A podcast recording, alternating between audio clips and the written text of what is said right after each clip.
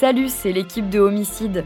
Dès lundi, découvrez une nouvelle saison racontée par Caroline Nogueras. C'est l'histoire d'une riche héritière qui disparaît du jour au lendemain sur la French Riviera, à la fin des années 70. En toile de fond, un lourd secret de famille. En 1977, Agnès Leroux, 29 ans, quitte son appartement de Nice. On ne la reverra plus jamais. Sa famille, et particulièrement sa mère, s'est toujours battue pour rétablir la vérité, persuadée de la culpabilité d'un homme, Maurice Agnelet. Rendez-vous sur toutes les plateformes d'écoute.